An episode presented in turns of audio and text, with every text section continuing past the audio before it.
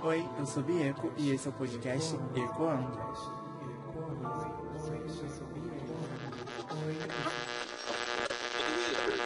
Você aguentou a primeira parte, agora que tá aí pra escutar a segunda parte desse projeto, que eu já fui massacrada pelo nome. Então vamos resolver botar o quê? É... Autobiográfico, é isso. Ai. Nossa, veio aqui. Tudo foi milhões, porque veio aqui não, não seria nem assim. Autobiográfico, sabe? Com bi ali no meio. E vai ser assim agora. Vamos, vamos correr pra editar a primeira parte lá, né? Com, com esse nome e já tá aqui na segunda também. Ou às vezes eu nem fiz a primeira parte, vocês não sabem, né? A gente não sabe disso. Mas agora é o segundo episódio do projeto. Ah, esqueci qual o nome, que eu tinha falado aqui agora, autobiográfico que conta a minha história, né, de vida. É isso aí. A segunda parte é um pouquinho emocionante, não sei. Tem que descobrir. Então fica aí com o segundo episódio. Corre também lá no Instagram, arroba Bieco.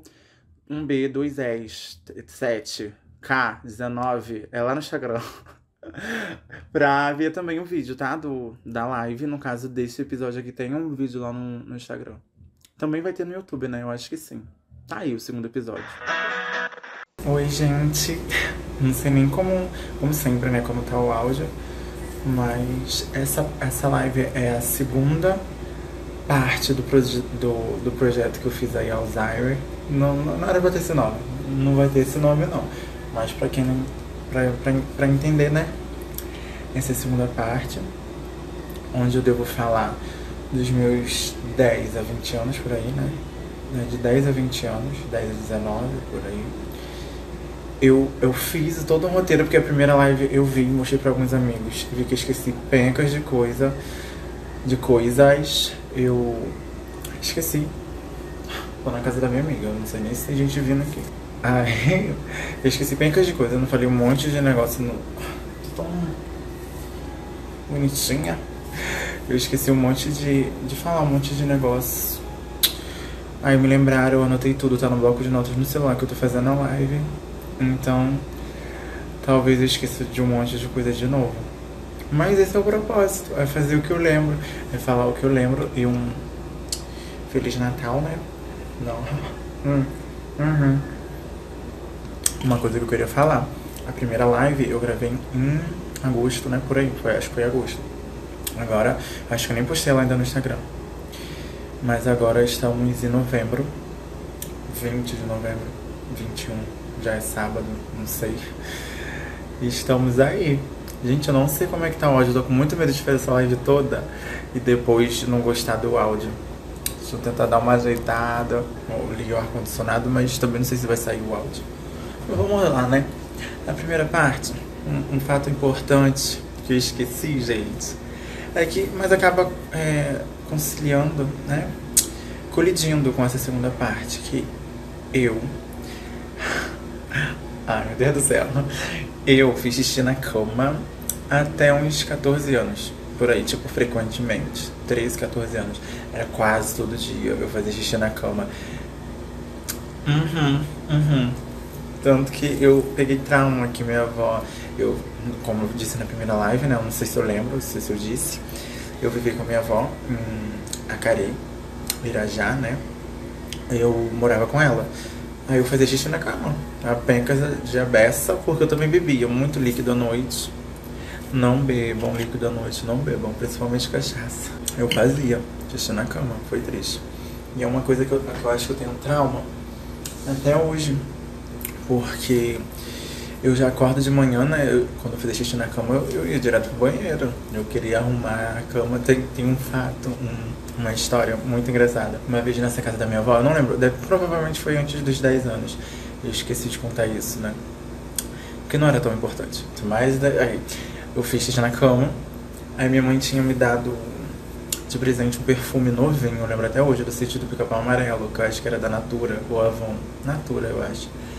Aí eu fiz xixi, acordei primeiro que a casa toda, né? A cama toda molhada, eu falei, preciso fazer o quê? Tirar esse cheiro de xixi. Eu abri o perfume novinho, taquei, tipo, mais do que a metade, deve ter ficado uns 10 ml de, de perfume. Enchi de água, achei que ninguém ia reparar. O perfume ficou branco, não apanhei, porque eu nunca apanhei na minha vida, graças a Deus.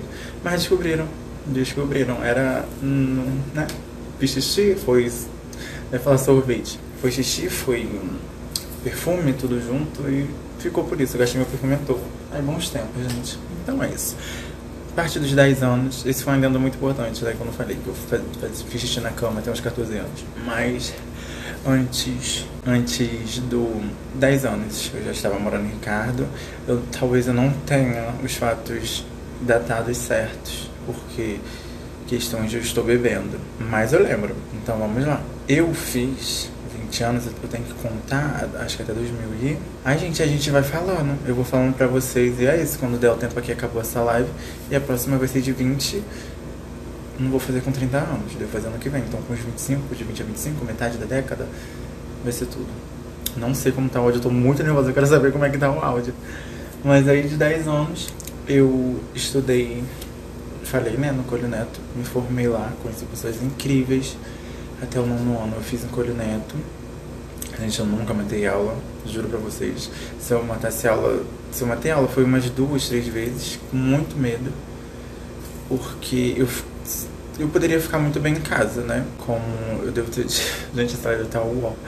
Como eu devo ter dito no, na primeira parte, meus pais trabalhavam, ficava em casa sozinha. Sozinha.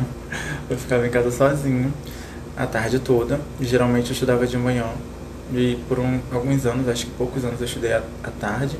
O meu nono ano, que foi o último ano, lá no colégio Coroneto, Ricardo de Albuquerque, eu estudava, era horário integral. Era de 8 da manhã até as 4 da tarde. Era, era osso.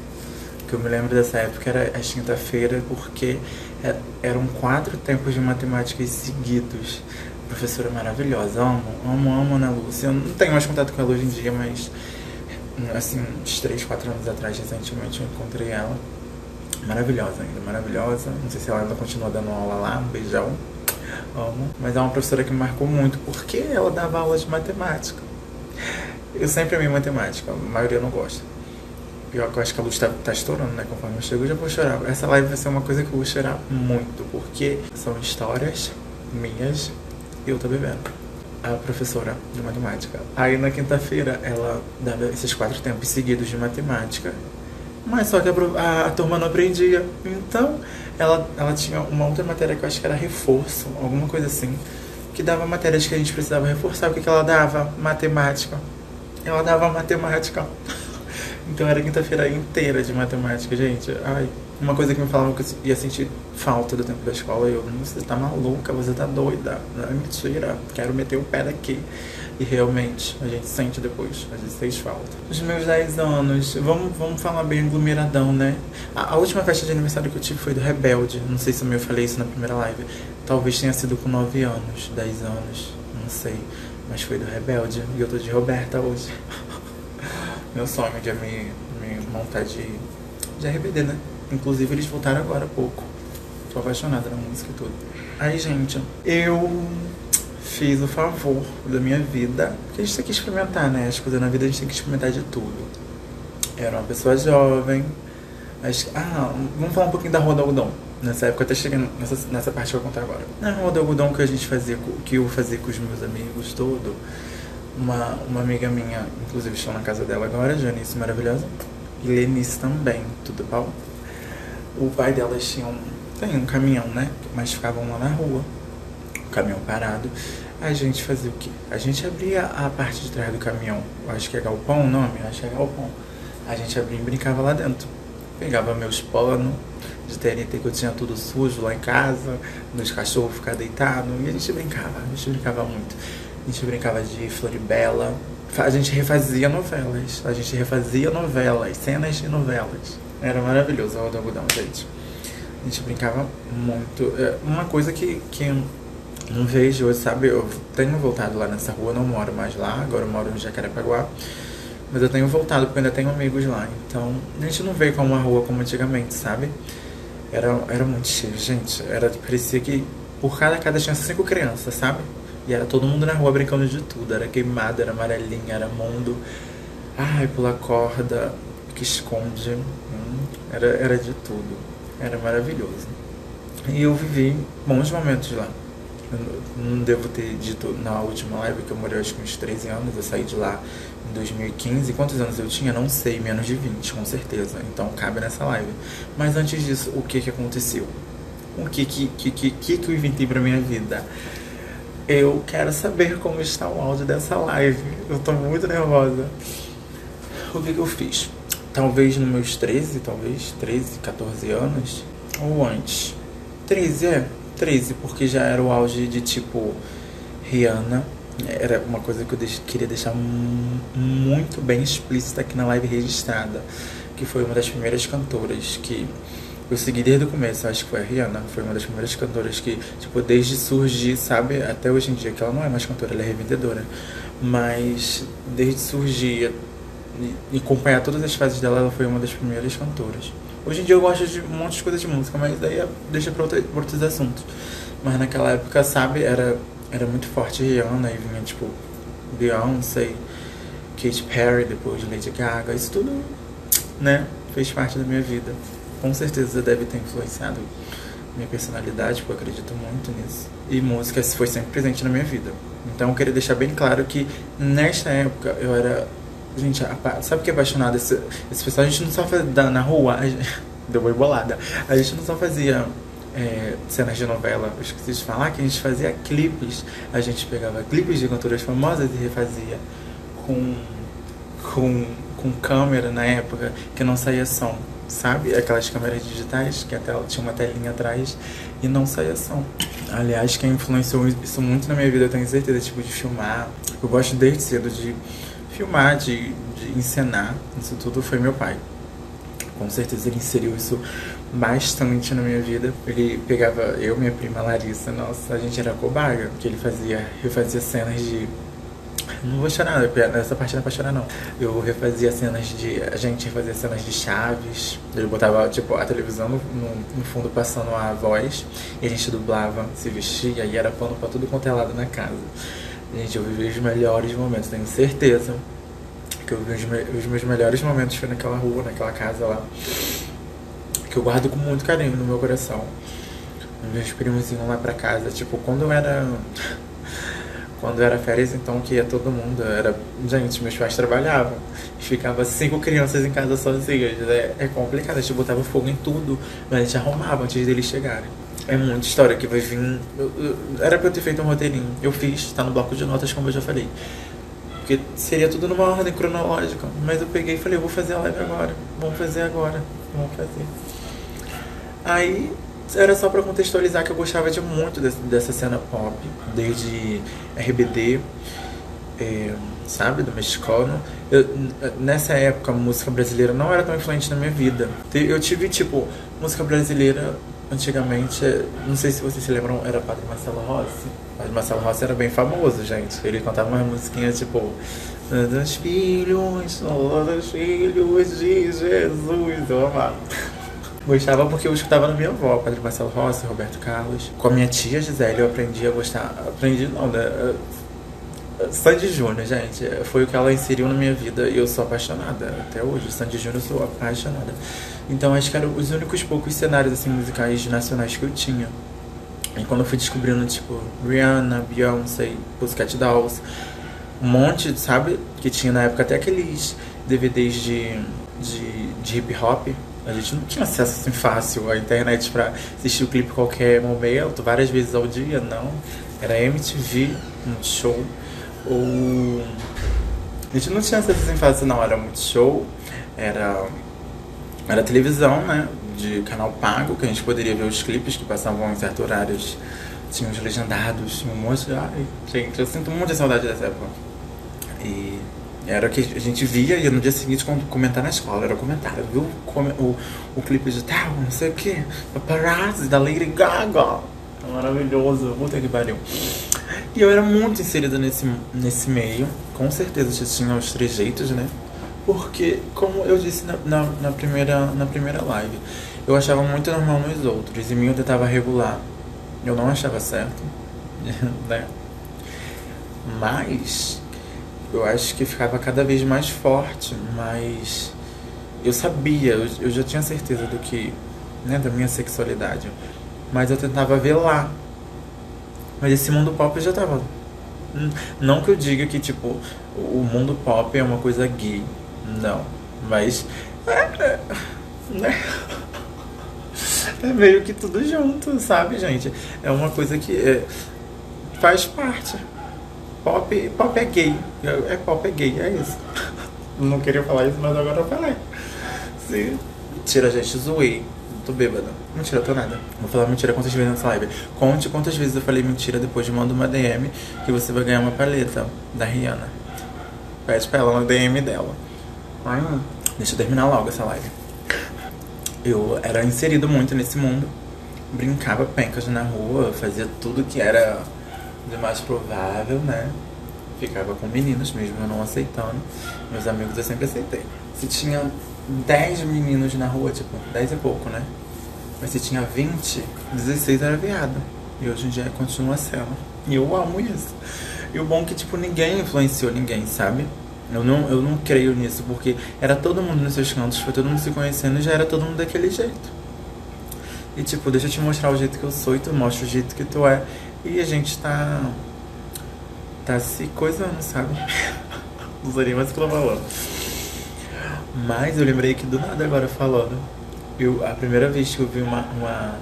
Eu tô trocando de assunto, né? É muito ruim. Eu queria abrir um podcast. Na verdade, já, já até fiz. Gravei uns episódios. Eu, aí eu vou ficar muito triste porque eu passei com o pendrive, aí eu perdi tudo. Aí eu vou ter que gravar tudo de novo. Ai, eu ódio. Mas a primeira vez que eu vi. Isso que eu falar agora, eu não posso me perder. Não perde um personagem, não, gatinha. Primeira vez que eu vi uma, uma revista pornô, gente passada, eu peguei do meu pai, eu achei numa. numa qual é o nome daquele negócio? Sapateira lá em casa. Era da Vera Fischer. Passada? Eu também tô passada. Eu achei, eu vi, eu vi aquilo ali, é, sabe? Ali, ali, era. Era é por isso que eu lembrei disso. Porque, tipo, quando eu vi uma revista com mulheres peladas, sabe? Claro que o foco era, era a Vera Fischer, eu não lembro se era, foi uma Playboy, com certeza devia ser, né? Não sei. Eu lembro de já ter, de ter visto ela em novela, né? Da atriz da Globo famosa, e vi ela completamente pelada. E foi estranho, porque eu não senti nada. E, tipo, não sabia se era para sentir alguma coisa, não, não tinha essa, essa, essa percepção, entendeu? Mas, tipo, eu vi mulher pelada, e é isso. Mas com certeza isso foi antes dos 10 anos, ou, ou 11, 12, por aí. Aí, nisso, levei para alguns meus amigos ver, né, gente? Olha só, agora eu fiz, a mulher da televisão pelada. E um amigo meu, acho que eu não posso falar quem é, né? Não é melhor falar, não. Mas a gente é amigo até hoje. Ele trouxe umas revistas do pai dele. E aí, foi o choque de monstro, porque eu vi a primeira vez uma mulher trans pelada. Eu não sabia o que era aquilo na época. Para mim foi um choque porque eu vi uma mulher maravilhosa de peito. Eu tenho até essa imagem, sabe, ainda registrada na minha mente. Eu não lembro quem era a mulher, mas eu vi uma mulher de peito, sabe? Toda feita na, no plástico, com um piruzão de fora da gata. E eu fiquei maluca, eu fiquei maluca e eu senti alguma coisa por aquilo ali, vendo aquilo ali, sabe? Não sei, não sei explicar o que que era, mas atração, poderia ter sido atração. E eu senti. E, e, e, ao mesmo tempo eu fiquei muito confuso, porque a Vera Fischer tinha um negócio, eu já sabia o que, era peruca o que era xereca, com certeza. Mas não tinha um acesso à informação que poderia existir no mundo mulheres que têm peru. Gente, isso é magnífico, né? Hoje em dia eu olho assim, gente, isso é magnífico. É magnífico. E ali, dali, eu comecei a sentir. Olha, eu vou confessar aqui que eu roubei essa página, eu rasguei. E essa edição da revista, eu acho que não, não era de mulheres trans, não. Tinha alguma exceção, sabe? Tinha essa. Ai, gente, essa mulher é maravilhosa. É, eu não sei onde ela tá agora. Só tem a mensagem, eu não lembro nem qual é a capa da revista, senão eu procuraria. Eu queria muito ver de novo essa foto. Mas eu sei que eu senti alguma coisa. E nisso eu ia me descobrindo, mesmo sabendo de tudo, tendo a certeza que o que eu curti era meninos, eu me forçava. Nunca me forcei a, tipo, ficar com meninas. Nunca cheguei, eu acho. Tem coisas que eu não posso falar, que são muito comprometedoras, muito comprometedoras. Então eu não posso falar. Mas na minha vida, entre 10 e 20 anos, eu forcei sim a barra para ficar com, com algumas meninas. Digamos que transei, assim, é pesado falar transei. Talvez. Mas eu sabia que não era aquilo. E eu não queria iludir uma, uma segunda pessoa. E tipo, eu não poderia. Hum, tinha essa, essa ideia na época de, tipo, fazer uma segunda pessoa feliz, sabe? Eu acho que a gente tem que se fazer feliz. Hoje em dia, eu acho que a gente tem que se fazer feliz. E assim, a nossa felicidade é, irradia quem tá próximo, sabe? Assim, tornando a, a, a, o próximo feliz também. Mas é complicado, que eu esqueci. Vamos voltar tudo lá pro negócio que agora eu vou falar. Aí eu era, tipo, muito nesse meio do pop. Gostava pencas, eu tinha todos os DVDs, eu tinha alguns CDs originais, de tipo High School Musical, gente, High School Musical também foi muito presente na minha vida e eu perdendo foco de novo com o RBD, porque veio logo depois, né, do fim do RBD, infelizmente eu acho, não tenho certeza. Não estamos trabalhando aqui com pesquisas e, e datas exatas, porque não tem nada anotado aqui. Queria deixar também bem registrado que eu comecei essa live querendo ir no banheiro. À sua vontade. Mas ainda tô bebendo esse negócio, tá ficando vazio. Queria encher de novo. Podia ter como dar pausa na live, né? Aí vamos voltar para essa parte que eu falei que eu era muito inserida nesse mundo. Ai, aí o que aconteceu lá na rua? Deus, em sua livre consciência, botou a luz na, na vida de uma mulher maravilhosa, gente. Maravilhosa realmente. Como eu já deixei bem claro em algum momento na minha vida, de drag aqui agora, nesses um aninho, que tipo, todas as mulheres que passaram na minha vida me ensinaram muitas coisas e ainda continuam me ensinando. Essa mulher foi uma delas. Que deu abriu uma igreja lá na rua e foi pouquinho por pouquinho amigos meus se afastando e indo para igreja. Então a vida completamente mudou, sabe? Não era mais a mesma coisa. As pessoas se já antes de existir essa igreja já tinha alguns amigos que iam outras igrejas próximas, sabe? Então essa realidade de igreja já já estava um pouquinho incluída entre a gente. Mas eles iam para a igreja e continuavam fazendo continuavam fazendo merda. Isso é bom, isso é ótimo. Mas aí quando chegou essa igreja em frente à minha casa, literalmente em frente à minha casa, meus pais na época, minha mãe até hoje é espírita, né? Meu pai também na época era espírita junto com ela. Aí eu, eu já tinha frequentado alguns centros espíritas, essas coisas, é, de, de umbanda, tudo. E eu falei assim, né? Vamos, Maria vai com as outras, vamos pra igreja. Vamos brilhar na igreja. Muito gay, gente, que agora eu tô lembrando. A minha primeira Bíblia que eu ganhei foi do moço na igreja lá, maravilhosa, devo ter ela até hoje. Mas a segunda Bíblia que eu comprei era do exército. A capa era do exército. Mas ela vinha com uma bolsinha de lado que encaixava ela do exército. Era muito viada, né? Meu Deus do céu. Ainda é. E eu comprei com essa Bíblia aqui hoje. Então, ou seja, resumindo, eu entrei pra igreja. Eu mudei completamente depois que eu entrei pra igreja eu não abominava é, pessoas, tipos diferentes, né, com condições diferentes, sexualmente diferentes. Não vou falar que é minha porque eu nunca fui heterossexual, né? Isso eu sabia. Mas de tipo diferente da sociedade toda. Pra mim continuava sendo normal, eu nunca abominei. Mesmo acho que aprendendo, não que aprendendo, mas pessoas deixando isso meio que implícito, sabe? Dentro da igreja que isso era errado. Eu nunca achei que era errado nos outros, mas em mim eu achava. Aí que entra a fase do que? Vamos para a igreja pedir a Deus para gostar de mulher. Isso é um erro? Não é, faz parte. A cada 10 viados que você conhecer, 11 foi para a igreja pedir para gostar de mulher. Essa realidade é, não vou dizer que é triste, mas é a realidade do jovem gay. É, é estranho, cara. Sabe, você querer tirar uma coisa de dentro de você que eu achava normal nos outros. Nessa época da rua, assim, já tinha bastante gays. Tinha, acho que só uma sapatão, né? Sei lá, mas era uma diversidade bem completa, sabe? Nunca, nunca tive. Nunca conheci de perto nessa época, até meus 20 anos, que eu lembro, deixa eu lembrar aqui, eu acho que não. Uma, uma pessoa trans, sabe? Posso ter conhecido antes da transição, tipo, era, era homem ou mulher e hoje em dia é do sexo oposto, sabe? Hoje em dia sim fez transição, mas na época não. Na época eu não conhecia, era só pessoas do meio G, gay e vai falar L lésbica, tá certo? L lésbica. Que eu conhecia, mas eu já, já achava super normal. Aí eu fui pra igreja, conheci essa pastora, um monte de pessoas maravilhosas, a filha dela. Gente, é, é muito complexo, sabe? É muito grande o leque do que eu aprendi lá. É, é um outro mundo, né? De certa forma, é um outro mundo que você conhece. São outras experiências que nessa igreja, eu não lembro quanto tempo que eu fiquei, se foi um ano, a base de dois. Eu sei que eu entrei perto do carnaval. Não, foi Páscoa, que às vezes tem retiro de Páscoa. Que são alguns dias só. A gente passa na igreja Necosse. Necosse o nome. É uma abreviação, mas eu não sei nem o, Esqueci o que significa hoje em dia, mas era coça. E eu saí no ano. Aí passei Dia das Mães, é, que foi maravilhoso o Dia das Mães na. Olha o jeito que, eu, que era tão louca. Eu tava passando Dia das Mães com minha mãe, né? Lógico, com a mãe dela em Acari, que nessa época a gente tava morando em Ricardo. Então a gente voltou pra.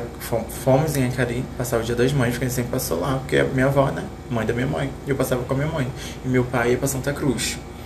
Que minha avó, que foi criada em Acari, nessa época, ela já, já tinha se mudado para Santa Cruz. Eu acho que eu não contei nenhuma história de Santa Cruz até agora, né? Fez muita parte da minha vida também, mas vamos focar aqui nessa parte aqui. Então a gente foi passando é, novo. A gente foi passar dia das mães lá em, lá em Acari com a minha avó.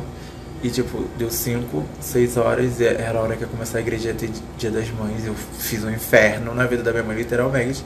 Fiz ela embora comigo pra poder voltar pra igreja pra passar dia das mães. Chorei tudo, gente. Olha, merecia um chapa na cara. Se fosse minha mãe, dava um chapa na cara. Porque ela ia ver hoje aqui, ó, esse viadão de peruca pedindo pra ir pra igreja, que isso? Não. Aí. Aí, pedi pra ela voltar, voltamos. E foi maravilhoso aquele dia das mães. A pastora é uma mulher que eu aprendi demais, sabe? Coisas que eu já tinha aprendido com a minha mãe, sabe? Como tipo, amor ao próximo, ser tolerante, vai, vários away. Mas com ela meio que foi de um lado mais religioso do, do, do cristianismo, sabe? É, conheci pencas de. Ai, nessa época, gente, eu. Ai, eu, eu falo, voltando a falar lá dos DVD, né? Do, de hip hop que eu tinha, CDs, eu dei tudo eu tinha, amor, olha só, chega aqui, chega aqui. Eu tinha uma coleção completa de CDs originais de Sandy Júnior. Eu dei, eu dei tudo. Hoje eu, se eu dizer que eu, se eu disser que me arrependo, eu, mentira, já me arrependi muito. Mas hoje em dia eu não me arrependo mais não. Mas gente, eu dei tanta coisa, sabe? Porque eu jogava ser do mundo. Não vou falar que foi a igreja, que foi as pessoas em si, fui eu. Eu escolhi aquilo ali, sabe, para mim, na época. Eu me sentia incomodado de, de escutar músicas do mundo, tanto que na época eu fiquei apaixonado em Fernanda Abrão, Estela, Estela, Terremoto, tocava a tarde toda na minha casa, os vizinhos pediam arrego, porque um dia eu dormi, eu lembro até hoje, um dia eu dormi. Aí de noite assim minha vizinha né, veio falar, olha meu pai é, perguntou se tinha saído de tarde, alguma coisa assim, porque uma música ficou tocando aí a beça. Eu dormi, ficou a música Terremoto da Estela, o DVD da Estela, que é maravilhoso. Tocando a beça de tarde, lá em casa, sem parar, no AB, sabe? DVD não existe mais aqui hoje em dia. Você botava AB e ficava repetindo, né? voltava. Gente, maravilhoso. Foi isso, gente. Até quando durou minha fase da igreja, por que eu saí da igreja? Eu não gosto de falar porque eu saí da igreja. Aconteceu algumas coisas que Gabriel, você do futuro, se, se estiver assistindo essa live, você não vai saber. Melhor você esquecer o que aconteceu na igreja totalmente, que fez você sair de lá. Mas fica com essa imagem de que foi maravilhoso, sabe? Foi uma época maravilhosa. Me, me, me, me ensinou pencas de coisas na igreja, eu acho que me preparou para muita coisa. E como eu citei, né, antes minha mãe e meu pai era do, do espiritismo. Só, só uma curiosidade aqui. E minha mãe nunca foi contra, ela sempre, né, me incentivava aí. Meu pai, ao contrário, era dia de terça, quinta, o culto, né? E domingo. No dia do culto, amada, meu pai pegava o som e botava ponto de macumba alto. Era alto. Era muito alto. E a vergonha que eu tinha de sair de casa em frente à igreja pra atravessar toda a linda com a minha Bíblia do, do, do, do soldado lá do exército. Saindo toda linda com ponto de macumba tocando na minha casa. Aí, ó, porque eu sentia, sentia vergonha, né? Mas na época sentia. Aí eu sei que antes de eu sair da igreja, meu pai também nunca foi tipo, ai, ah, vai ficar em casa, você vai se dar uma cumba. Não, ele deixava eu viver minha vida, sabe?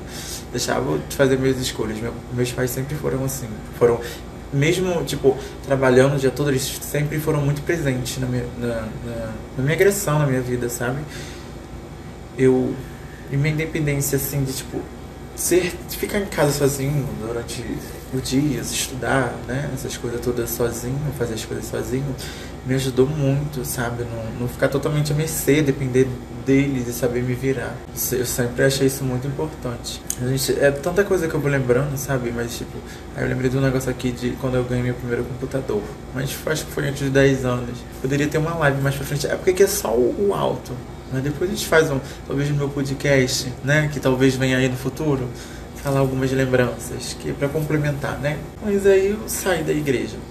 Voltando, eu saí da igreja. Perto de sair da igreja, eu acho que se, hum, talvez eu esteja fantabulando aqui, mas eu acho que meu pai já estava entrando para a igreja. Não essa, ele frequentava outra outra outra igreja. Ele já estava ali na vibe de escutar Lázaro, sabe? Senhor, por que por que me trouxe aqui? Por que me queres, Deus, tanto assim? Era alguma coisa assim, tenho certeza.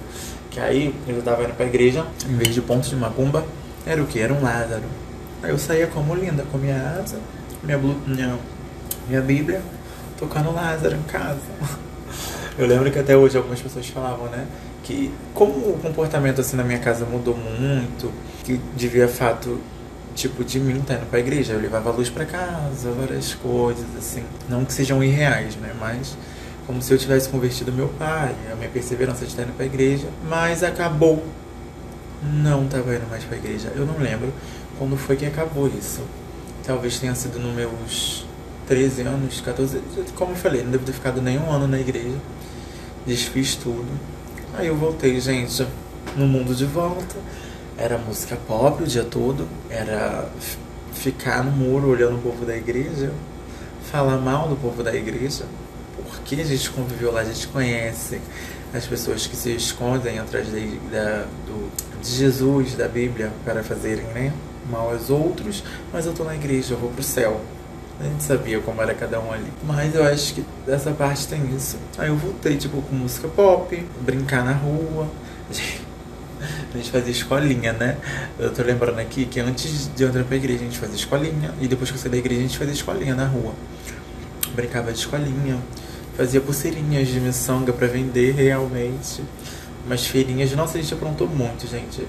É muita, muita lembrança. Mas aí eu lembrei também que nessa época da igreja eu fazia culto na rua. a gente pegava um grupinho que era da igreja mesmo, né? e fazia culto. E chamava os outros para ir pro culto. Uns cultos era dentro da piscina da, da minha amiga, os outros cultos era nessa casa aqui da minha amiga que eu tô agora, o pai dela, né, do caminhão. A gente fazia culto dentro do caminhão, era nos pallets dele, aí era tudo. Aí repetindo novamente, saí da igreja, voltei pro mundo, estudando. Nessa época que eu saí da igreja, eu acho que, que eu já começava a me ter mais certeza de quem eu era, né? Quem, a minha sexualidade. Mas eu ficava com, com alguns meninos, talvez eu acho que eu citei. Não sei nem se vai pro ar, porque se eu falei o nome desse garoto, eu não quero que vá pro ar, sabe? Na primeira live. Devo ter dado alguma informação que vão catar que é ele. Mas voltei a ficar com esse menino de vez em quando. Na época eu tava na igreja eu não ficava com meninos e nem. Não, talvez eu ficava assim. Ficava. Eu não ficava com garotas, eu não lembro. Mas depois que eu saí da igreja, foi escancarado. Queria confessar uma coisa aqui, só uma coisinha. Que. Não, não é melhor confessar não. Vamos continuar. que é isso. Aí eu saí da igreja, eu já falei isso 10 vezes. Deve estar umas meia hora de live, 40 minutos. Eu tenho muita coisa ainda pra falar. Que a minha mãe viu, né? Que tipo, ela aceitou. Ela nunca, como eu já disse, ela sempre ficou do meu lado em todas as escolhas da minha vida. E é isso. Era uma, uma nova fase sem igreja, escola. Aí conheci mais na, no último ano, né? No, no ano assim da escola. Mais fãs de Beyoncé e era cada vez mais viado. Cada vez mais viado. Eu nunca escondi o meu jeito se eu te falar que eu escondia, fingia ser hétero e eu tentava dar um, um comportamento, tipo um, uma, uma enquadrada, não deixava ser tão espalhafatoso, sabe? Mas eu não, não ficava me regrando o tempo todo, não. Nunca fui de me regrar o tempo todo. Claro que com os amigos a gente é alguma coisa, né? Mais solta. E a família, assim, a gente é, um, é uma outra coisinha. Mas nunca fui. Nessa época, depois de sair da igreja, eu forcei a ficar com algumas garotas. Não posso falar nomes, não posso dizer de onde é. Mas tentamos transar. Se eu te disser que foi experiência ruim, não foi, sabe? Mas eu também não vou falar que eu gostei. Eu não sei explicar como é que é, mas era, era, era uma descoberta, sabe? Tava ficando ali com, com uma menina e com o irmão dela ao mesmo tempo. Mas, é, lembrando que eu ficava mais com o irmão dela do que com ela. E muito viado, muito viado, gente. Aí vamos seguir, né? Estudei, nunca repeti de ano, tipo, até meu nono ano. Na escola nunca repeti. Sempre notas boas. Isso vamos nos orgulhar. Sempre notas boas, tirei. Estudei meu nono ano até o no Colineto. Fui da terceira série até o nono ano. Só estudei nessa escola lá em Ricardo Colineto. Tanto que sou apaixonado pelaquela diretora. Não sei se é a mesma diretora, eu acho que é região. Não posso falar o nome né, das pessoas.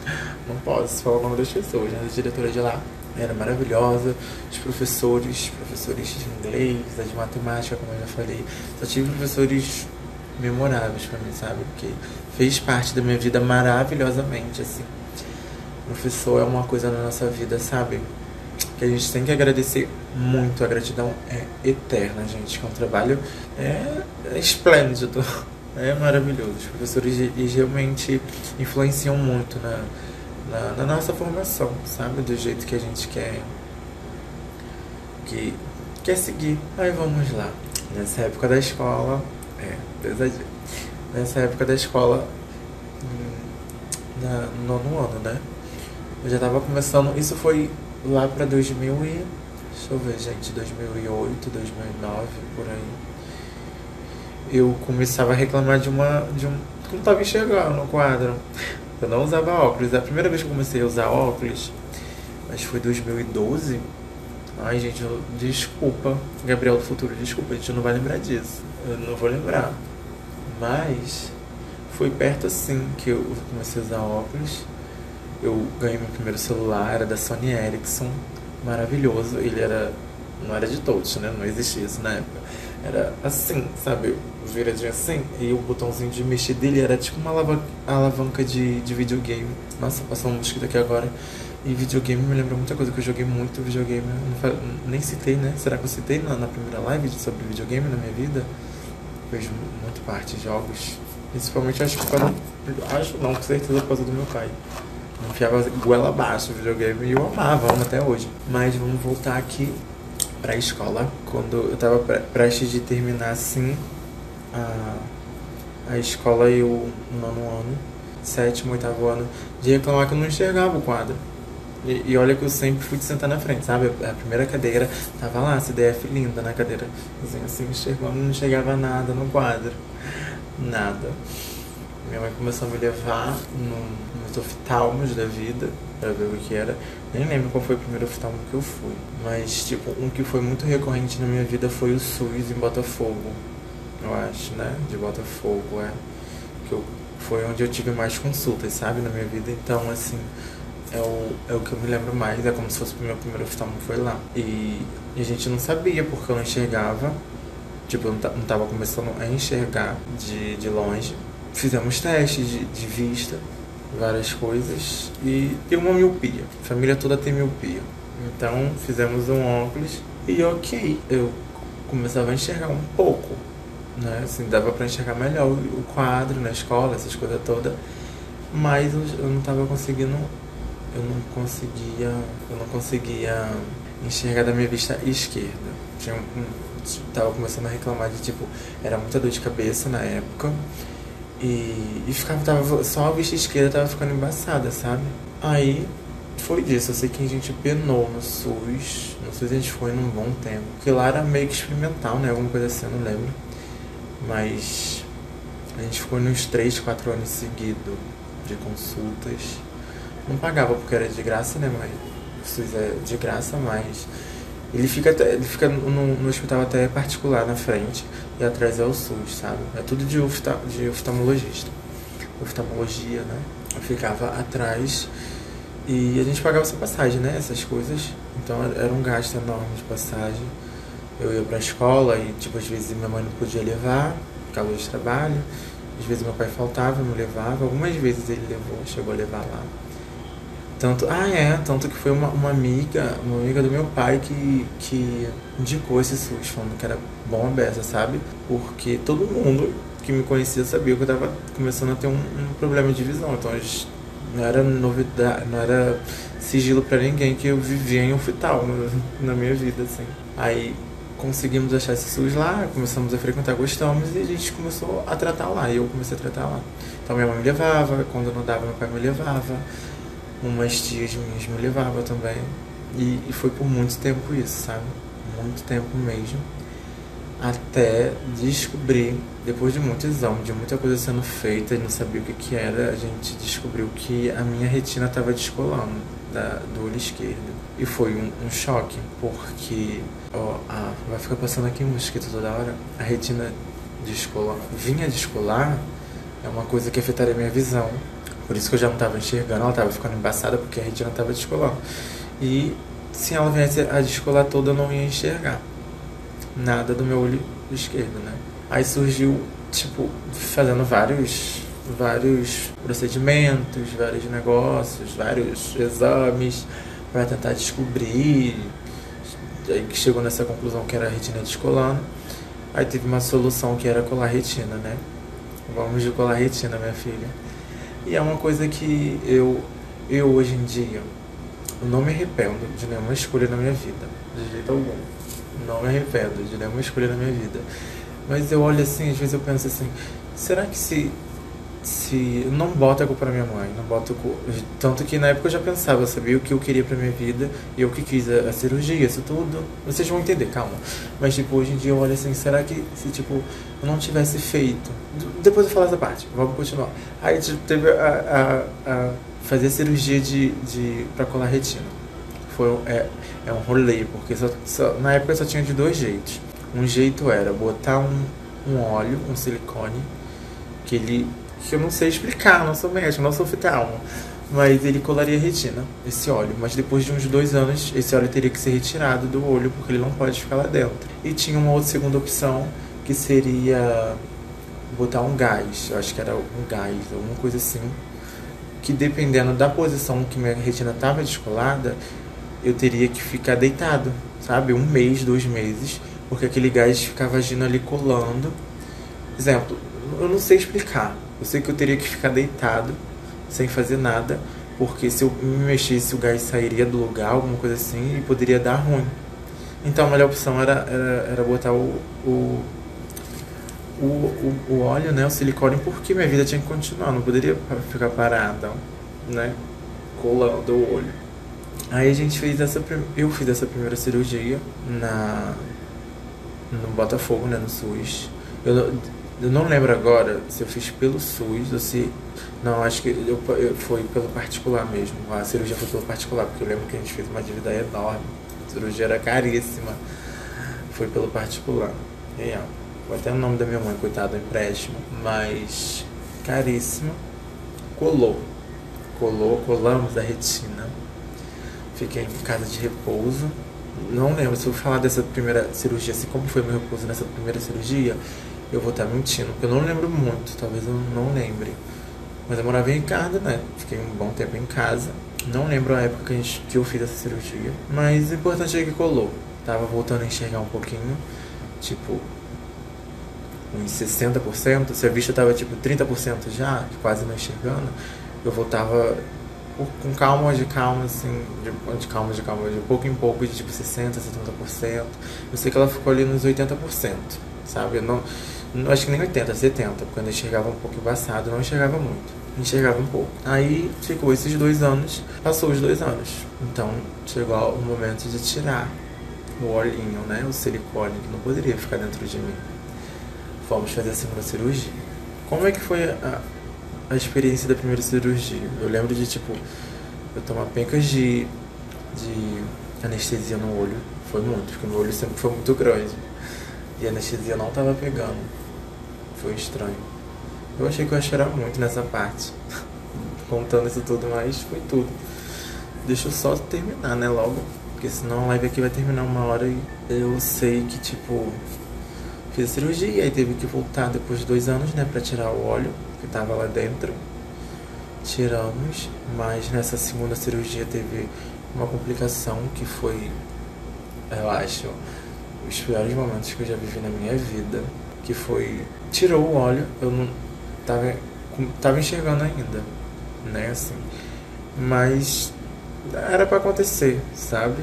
Teve um complicamento, acho que ficou Na cirurgia ficou um pouquinho de óleo, alguma coisa assim. Não sei ao certo. Eu não gosto de, de tipo, falar assim, ah, foi erro médico. Sabe? É, nem na época, nem na época eu achava isso. Hoje eu continuo não achando. Porque se acontecesse comigo, era, uma coisa que eu tinha que aprender. Sabe? Com isso eu aprendi pecas. Muito. Muito. Aprendi muito com isso. Então no jogo, muita gente na época falou pra, pra botar o um médico na justiça, vários rolês. Minha mãe tem umas papeladas guardadas até hoje, sabe? Muita papelada. Olha a lágrima da gatinha. Muita papelada guardada. Mas eu não quis botar nada na justiça assim. Vamos resumir aqui. Aí, nesse médico, aí houve esse, esse erro médico, né? Aí começamos aí, continuando indo em Botafogo, mas aí começamos a procurar outro outro outro oftalmologista, porque tava começando a dar dor de cabeça, vários bagulho. A gente queria um outro, outro oftalmo. Eu acho que a gente começou em um em Copacabana também. Aí teve que fazer uma outra cirurgia. Nossa, a gente rodou, tanto. Chegamos a parar, tipo, em Niterói, Copacabana. Nossa, era, era mal rolê. Eu sei que em Niterói eu fui, já tava perdendo a visão do olho, mas aí nesse olho aqui pra, tipo, no, no, no direito, pra, tipo, preservar ele, né? Eu fiz uma, uma de laser na época, que, gente, eu saí enxergando tudo roxo. Eu enxerguei roxo por uma hora seguida. Eu achava que eu ia enxergar roxo por resto da vida. Foi estranho, pensando assim, foi estranho. Mas, fizemos essa cirurgia aí que deu errado. E foi mal rolê. Eu tô lembrando aqui mais um outro hospital que eu fiquei pra, pra tentar. Eu acho que depois eu tentei voltar de novo pra tirar o resto do óleo, eu não lembro o que, que foi. Sei que começou a dar pressão na vista, né? Era muita dor de cabeça. Muita, eu já, já não tava começando a enxergar nada, né? A visão já só tava enxergando de um olho, do outro nada. Aí que foi aquilo de tipo. Chegou uma época que a gente conformou de tipo, não tem mais visão, sabe? não, não tem como recuperar essa visão, porque eu sentia já muita dor. Era um olho que já tinha passado por vários procedimentos, várias coisas e estava muito frágil. Então ele não aguentava mais e era muita dor. Então a gente resolveu que, tipo, vamos fazer o quê? Vamos fazer essa dor parar.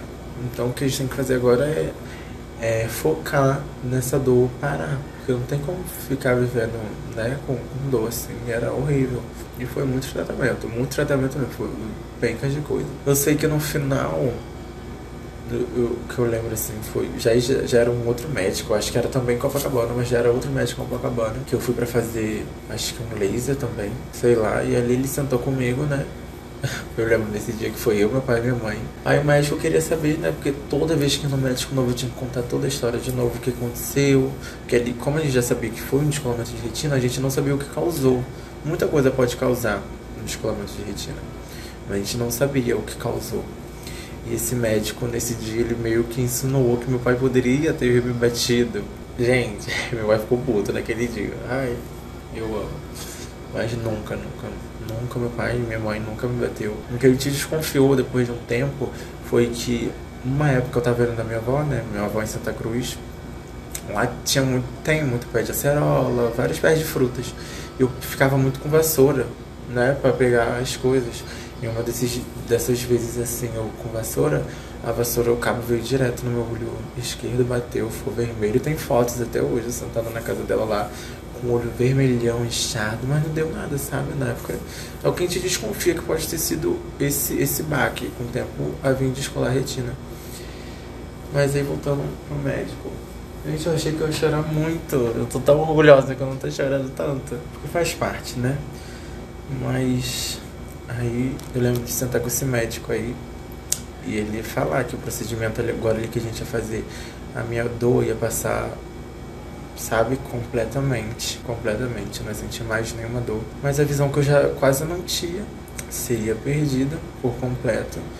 E meu olho viria a atrofiar, porque uma parte do seu corpo, se ela já não tem mais, tipo, movimento, você não usa, eles atrofiam, sabe? Entra estado de é, atrofiação, não sei se existe essa palavra, mas de, né? De, de não utilização. Então ele me explicou tudo, que dali em diante meu olho poderia o quê? Isso tudo eu já tava. Esse rolê todo da segunda vez, né? Da, da cirurgia, da segunda vez que eu fui pra tirar o óleo, eu já tava no, no primeiro ano do ensino médio. Eu já tinha saído de. Tava morando em Ricardo, mas eu comecei a fazer o primeiro ano do ensino médio em Nilópolis, que é um bairro ali perto. Mas era lá pra baixo, lá pra dentro, era Mário Campos. É o nome da escola, gente. Aquela escola era maravilhosa. Eu comecei a fazer lá, tipo, começo do ano. Aí esse rolê todo de cirurgia veio, tipo, para junho, julho, né? Quase finalzinho do ano. Do meu primeiro ano no ensino médio. Então eu sei que foi, foi muito rápido esse estado de atrofiamento, né? De, de, é, de, de, de atrofiamento foi, foi, muito, foi muito rápido. E tipo, questão de um mês, né? Dois meses, sei lá. Vi, ele tinha que ficar de repouso ainda, porque tinha feito outras cirurgias, outras coisas. Que viria para parar a dor no, no olho, na cabeça, no corpo, enfim. Então eu fiquei afastado da escola, não, não ia para a escola, e meu olho começou a atrofiar. O que, que seria? O que, que ele iria atrofiar? Eu não iria enxergar mais desse olho. Ele estava começando a diminuir um pouco né, de tamanho, se vocês repararem, tipo, meu olho um é maior que o outro. E ele ia começar a perder a cor do olho, sabe? Ia começar, é um olho cego, então ele não tem retina, ele não tem pupila, nada disso, sabe? É um olho de zumbi, como dizia um amigo meu. É um olho de zumbi, sabe? Vai ficando meio que como uma catarata, ele vai ficando verde. E aquilo ali foi muito pesado para mim na época. Porque era meio que a minha aparência, sabe? É muita doideira, porque eu, eu não pensava nem mais no. Deixa eu ver que horas são, gente, rapidinho. Não quero coisa mais não. Ai, já vai quase acabar, então tem que terminar isso. Eu não, eu não, pensava nem, tipo, na visão que eu perdi, sabe? Eu tava pensando mais na, na estética, na, no, na, no meu visual, no meu rosto que tava mudando. Era o que? Auge do ensino médio, jovens, pessoas, né? Cheios de problema na cabeça que eu mesmo começava a criar, porque no começo, assim, quem olhava não reparava muito né? Não dava para reparar, porque ainda tinha uma cor no olho, depois que ele foi ficando verdezinho, assim. Mas quem olhava assim não, não reparava. E como eu sempre usei óculos assim, às vezes a luz bate, não dá pra ver o olho, sabe? Não dava pra ver. E era uma coisa muito da minha cabeça. Hoje em dia, sim, eu, eu vejo isso. Foi, foi um aprendizado enorme na minha vida, passar por isso.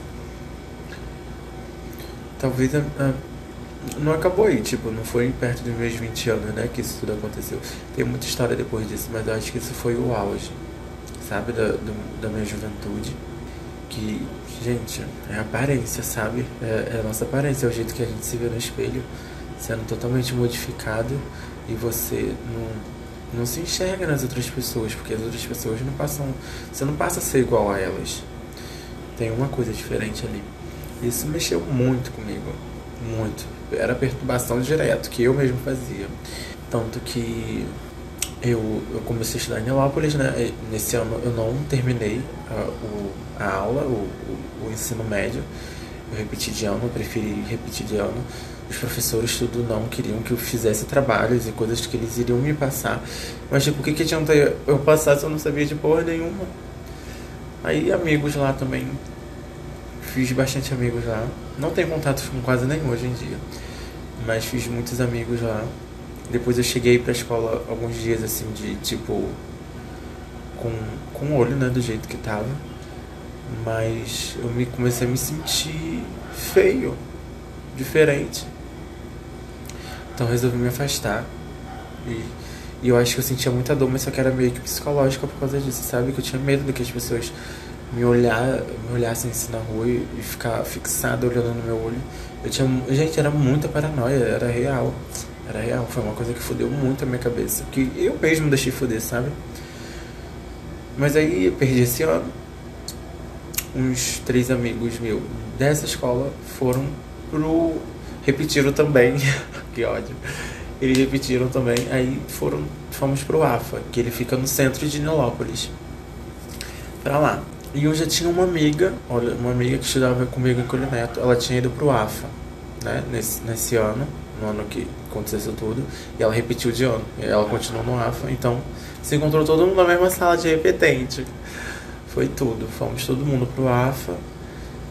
Era assim, conheci pessoas maravilhosas no AFA. Fiz o meu primeiro, segundo e terceiro ano de ensino médio. Me formei lá, em Nilópolis. Era tudo estudar lá. Fiz alguns amigos. Nessa época, assim, eu já, já me aceitava bastante. Tanto que eu gosto de falar que eu nunca namorei na minha vida. Mas lá eu conheci um garoto que a gente chegou a, a namorar. Uma, uma, época a gente era muito amigo, muito, pra caralho, muito. Mas quando a gente começou a meio que tipo se envolver, a namorar, ele ele faleceu, sabe? E ele foi ele foi uma pessoa que me ajudou muito também nessa nessa nesse rolê de aceitar a minha estética, sabe? Que nessa, hoje em dia eu uso lente, uma, é uma lente de, de estética. Então, por baixo disso daqui, meu olho ele, ele continua sendo caído. Existe, ex, existem, existem formas de tipo cirurgia para botar uma prótese ou uma outra lente que aumente meu olho, que dê uma estética mais parecida com o outro, sabe? Para ficar harmônico. Eu já pensei, se eu falar que eu não, eu não penso, eu não quero fazer, seria mentira. Eu penso, penso em fazer, mas eu acho que ficar assim do jeito, sabe? A transição toda de eu ver ele, ele atrofiando e, e ficar um bom tempo da minha vida, sabe? Vivendo com ele verde, assim, é, sem visão. Eu não enxergo agora, eu continuo não enxergando, mas agora é uma coisa mais natural, sabe? Que né, dá pra reparar que meu olho é caído, isso tudo, mas fica com um aspecto um pouco mais natural porque eu uso uma lente de estética. Mas eu vivi muito tempo sem ter essa lente de estética. Então ele era caído e era verde, entendeu? Era foto de identidade. Não tá aqui, tá, tá guardada, senão eu ia mostrar. Talvez numa, na próxima live eu, eu mostre. É, com, eu, eu tirei a foto assim, sabe? A foto de, de, da carteira de trabalho não, já tô com. já tava usando a lente. Como eu ganhei a lente depois de meus 20 anos, eu queria falar isso na próxima live. Talvez eu fale um pouco mais disso na próxima live. Gente, eu achei que eu, eu, eu ia chorar horrores nessa live. Eu já queria começar me despedindo, porque não sei qual, qualquer momento vai coisar isso daí. Mas, uh, sabe, a, a, minha, a minha juventude, assim, foi meio que baseado muito nisso, sabe? E eu também tinha muita, uma coisa que eu não falei, né? Eu tinha muita, muita espinha. Muita, muita, muita, muita. Eu peguei de todos os meus primos que eu não teve. Só, da família só foi eu e mais uma prima que teve espinha, assim. Gente, era muito espinha. Aí eu tive, imagina, né? Aí era o olho verde, com a cara cheia de espinha do caralho. Aí eu comecei a tomar Roacutan. Foi o que melhorou um pouco também a minha, um pouco assim, minha autoestima, ter essa pele linda, sedosa, de gatinha, né? Melhorou muito minha, minha, minha aparência. Eu não usava lente nessa época, né? Que eu comecei o tratamento com Roacutan. Não usava lente de estética, então tava começando a limpar a pele, mas tinha o quê? Tinha um olhinho verde ali ainda, né? E foi, foi, foi um rolê muito bravo na minha vida, porque, tipo, pra ir pro, pro AFA, né? Essa escola em, em Inópolis, eu tinha que pegar um ônibus com meus amigos, eu tinha que olhar em cara de pessoas eu sentava ali na frente, olhava para cara de cada professor e era muito tempo que tipo eu, eu olhava meio que de lado, não gostava, nunca gostei de encarar a gente de frente por por eu já ser tímido. E quando eu tinha essa essa essa condição, né, eu me sentia mais incapaz ainda. Então, eu, eu chegou uma época da minha vida que eu falava com os outros assim, ó, eu botava a mão assim né, na cara, gente, nossa, é estranho. Era real. Eu, alguém na minha frente eu botava a mão assim, ou sei lá, sabe?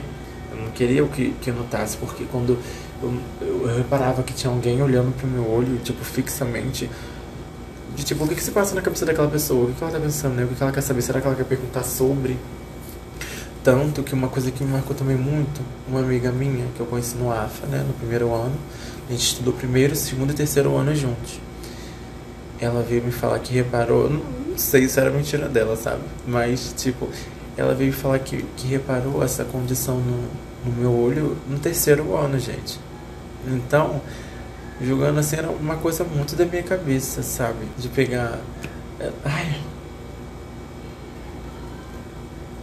Me arrependo muito de ter ficado noiado. Se eu soubesse de tipo. Sabe? Teria passado melhor por tudo isso, é, só teria passado melhor, só teria aceitado mais cedo essa condição. É complicado. Mas a minha infância foi isso. A minha juventude, no caso. E tipo, na rua também, eu comecei a, a não a, a frequentar tanta rua assim, sabe? Porque meu olho tava ficando verde, gente. Meus amigos, né? Eles notavam. E eu comecei a ficar em casa. Era de escola para casa. Era, era complicado. Era estranho. Eu não sei porque eu, eu me martirizava tanto, sabe? Eu me culpava demais. Mas é isso. Eu não repeti mais nenhum ano. Fiz o primeiro, o segundo, o terceiro no AF. Me formei lá. Quando. Ah, é uma coisa que, tipo. Isso daí eu já tava. Não, tava com menos. Então, quando eu voltei pro. Quando foi o último ano que eu fiz no AFA, que eu perdi, né? Meu amigo, quem eu tava ficando na época, foi no começo de 2015. Foi quando a gente tava vivendo nosso último ano no AFA, era o terceiro ano. E eu já tava morando. Tipo, eu comecei. Eu vou. Eu, é, eu já, eu já tive que estudar o ano todo sabe? Meio que sozinho, porque era eu e ele, a dupla tudo. E foi difícil, foi muito difícil continuar na escola, no, no mesmo ambiente onde ele não tava mais, sabe? Era uma falta grande. E aí, nesse ano, assim, no final do ano, acho que foi para perto de outubro, eu e minha mãe nos mudamos pra, pra Cari de novo, a gente voltou pra Cari. Aí eu ficava indo, tipo, de outubro até novembro, indo pra escola, né? Em, em Nilópolis, era maior rolê, porque era, era um pouco mais longe. O ônibus fazia mais caminho. Fazia mais caminho, era mais longe. Aí foi isso. Eu voltei, como eu já era, já estava acostumado a morar em Ricardo sozinha, né? Estava nessa época assim, só tava eu e minha mãe. Ela já tinha separado do meu pai. Ele estava morando em outro rolê. Acho que estava morando em Ricardo. Não, em, em Madureira. Aí voltamos para saímos fugidos de, de, de Ricardo de Albuquerque, fomos morar em, em Acari, perto da, da minha família. Foi onde ali eu comecei a ficar próximo de todo mundo, sabe? Eu acho que isso fudeu mais ainda porque eu comecei a sentir que, que eu precisava de gente próxima. Antes eu era criada como ninguém junto de mim. Esse foi a segunda parte desse projeto autobiográfico. Então, semana que vem teremos a terceira e a última parte, por enquanto, né? Fica por aí, gente. Volta. Eu tô com mania de ficar falando fica por aí. Quem vai ficar uma semana aqui no Spotify? Ninguém vai ficar uma semana aqui no Spotify. Ou fica. A gente não sabe. Eu também me referi só como se estivesse só no Spotify, né? Esse podcast. Não sei. Mas semana que vem tem a terceira parte. Essa segunda parte foi um pouquinho emocionante. Pra, como pode ver, pode, pode ter escutado aí. Mas a gente tá bem, né? A gente tá aí. Vamos continuar, gente. Obrigado por ter escutado essa segunda parte, por estar me acompanhando aí em tudo. Me sigam lá nas redes sociais, arroba Bieco. E é isso aí, gente. Vamos lá.